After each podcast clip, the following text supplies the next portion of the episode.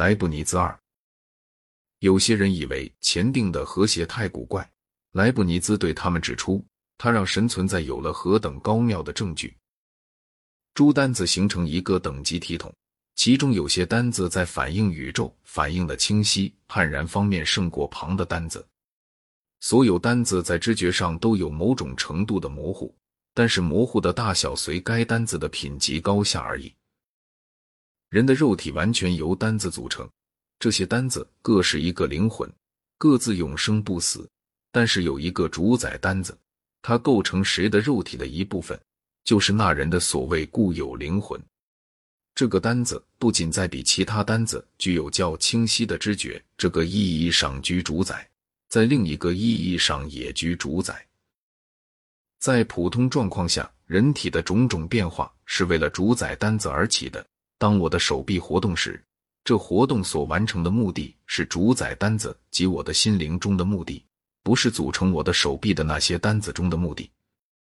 常识以为我的意志支配我的手臂，事情的真相就是如此。感官所觉得的物理学中所假定的空间。不是实在空间，但是有一个实在的对偶，即诸单子按照它们反映世界时的立足点依三度秩序的排列。各个单子按本身特有的透视法看世界。就这个意义讲，我们能够把单子粗粗的说成具有一个空间位置。我们承认了这种讲话法，便能说所谓真空这种东西是没有的。每一个可能的立足点有一个现实的单子站着，而且仅有一个单子站着。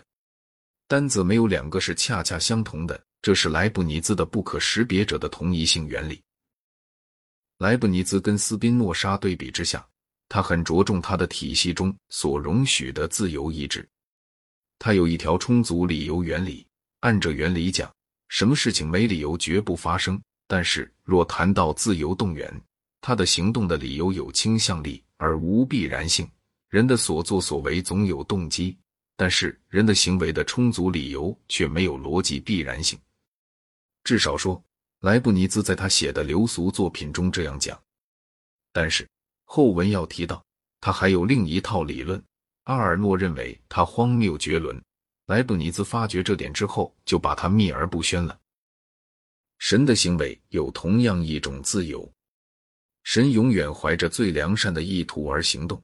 但是神所以如此，并没受一点逻辑强制。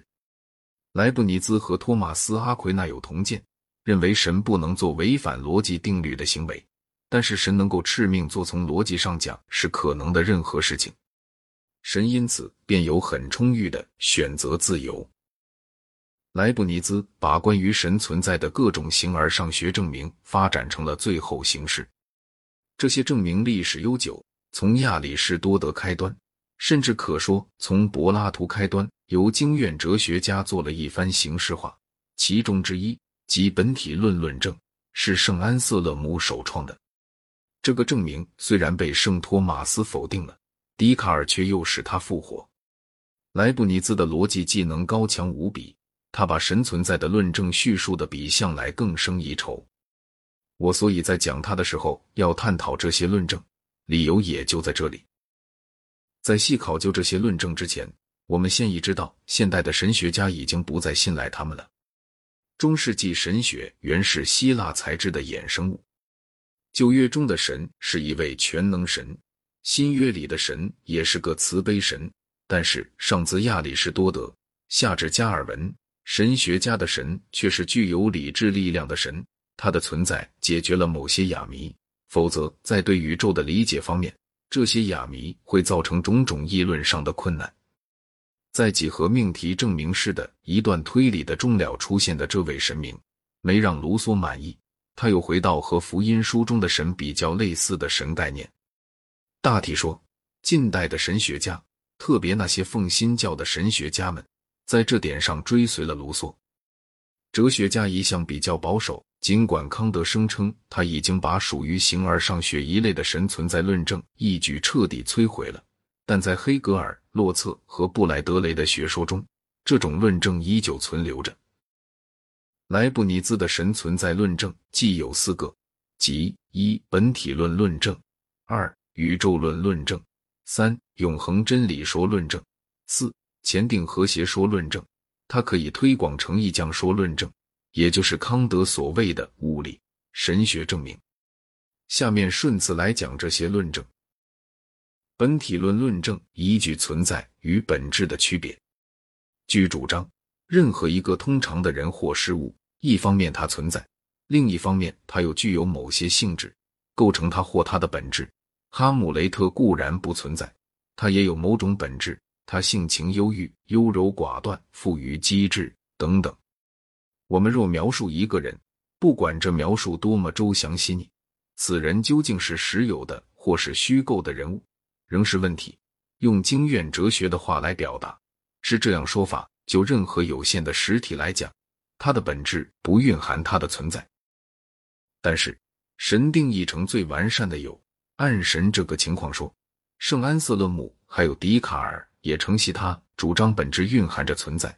理由是，占尽其他一切完善性的有，它假若存在，胜似不存在。由此可见，这个有若不存在。它就不是可能范围内最好的有了。这个论证，莱布尼兹既不全盘承认，也不全盘否定。据他说，他需要再补充上一个证明，证明如此定义的神是可能的。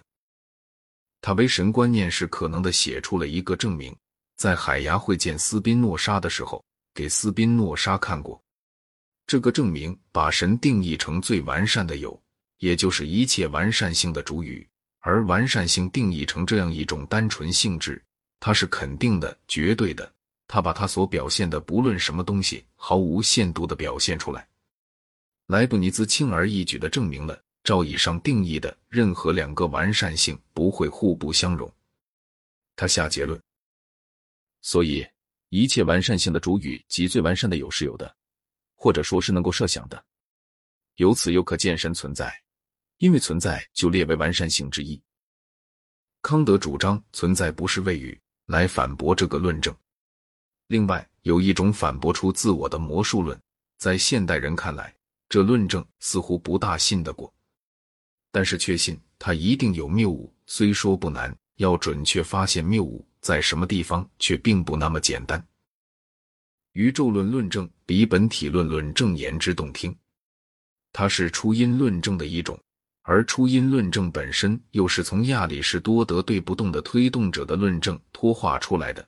初因论证很简单，他指出一切有限事物有原因，这原因又先有原因，等等，以此类推。据主张，这一系列前因不会无穷尽，系列的第一项本身必定没有原因，因为否则就不成其为第一项。所以一切事物有一个无因的原因，这分明是神。